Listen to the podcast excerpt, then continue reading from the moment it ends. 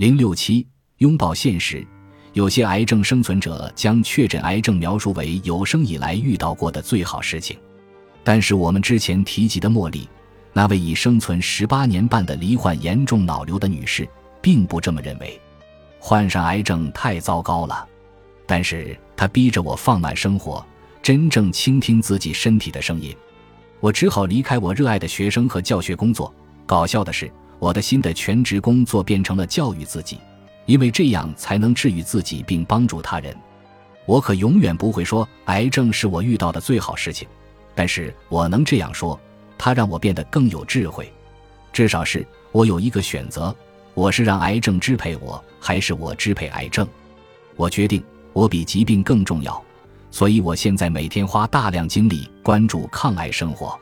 茉莉的话说出了癌症带给我们的一种极端实用主义。癌症或其他改变生活的事件，能让我们有充足的理由走上抗癌生活的道路。但是，首先我们要克服不良情绪，找到平衡情绪的方法，这样我们才能武装自己，应对生活中不可避免的情绪波动。我们掌握了远离压力的技能之后，就能开始选择生活方式，将健康和幸福置于压力和疾病之上。